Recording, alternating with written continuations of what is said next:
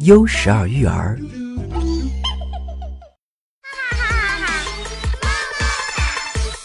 这里是熊孩子那些事儿。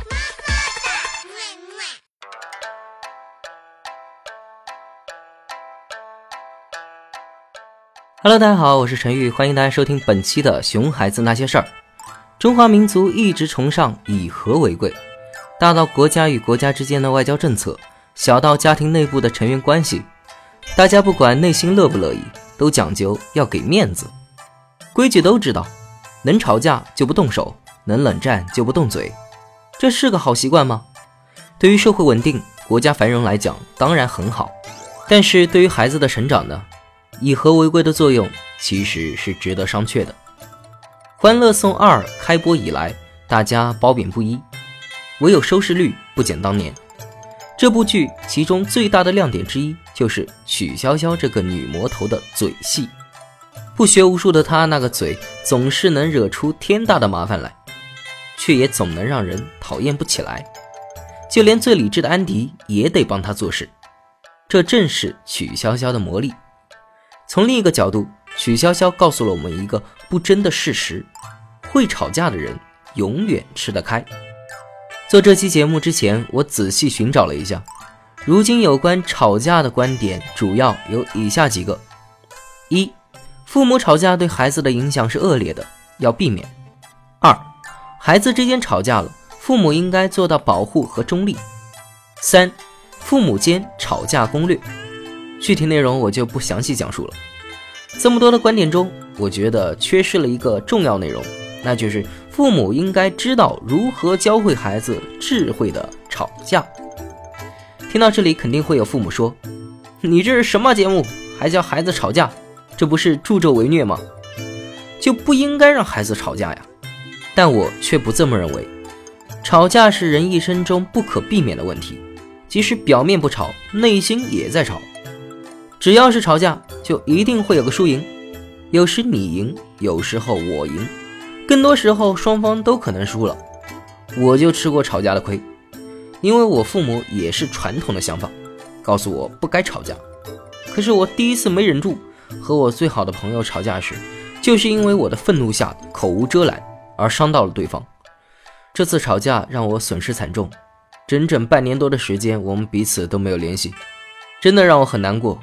后来历经千辛万苦，才挽回了这段珍贵的友情。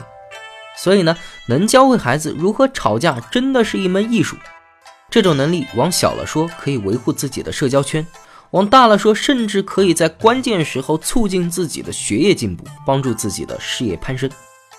好了，说了这么多，我们就是想告诉各位父母，只有会吵架的孩子，才能智慧的结束吵架。那下面就仔细说说。这个如何教会孩子智慧的吵架？首先让孩子了解架是怎么吵起来的。其实这个问题我们很多父母都是不了解的，很多时候会觉得不知道怎么回事，这个架呀就吵起来了。其实吵架基本上有以下流程：一、吵架双方有一方感受到了不满，这个不满有时另一方知道，更多时候另一方根本没有察觉到。二，不满的那一方尝试呼救，情商高的人会用撒娇等让人乐于接受的方法表达，情商低的人啊，则会用踩雷的方式表达。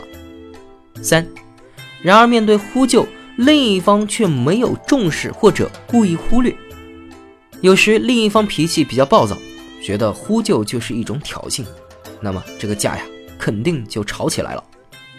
其次。帮助孩子学会发现灭火的机会。前面我们已经知道了吵架的起源，其实仔细看来，其中有许多机会是可以让这个架根本吵不起来的。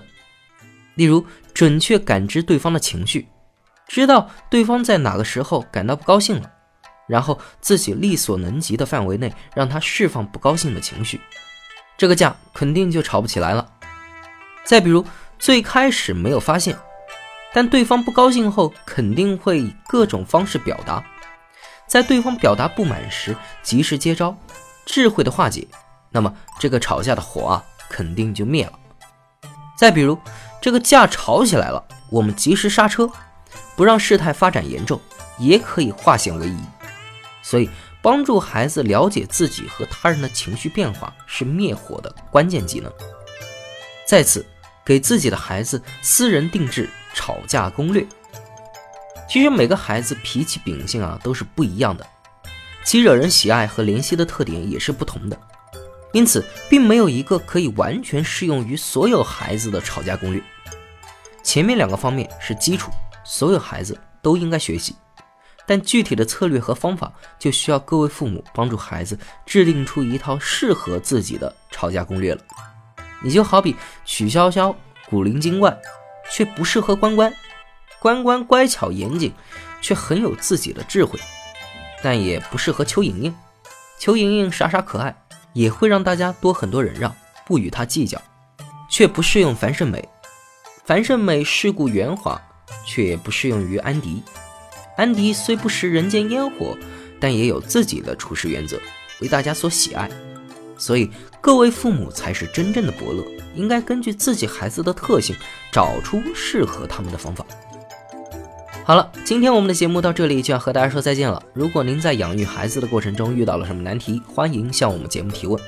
关注微信公众号“优十二育儿”即可与我们节目互动留言。感谢本期撰稿人彭林老师。最后，感谢您的收听，咱们下期再见。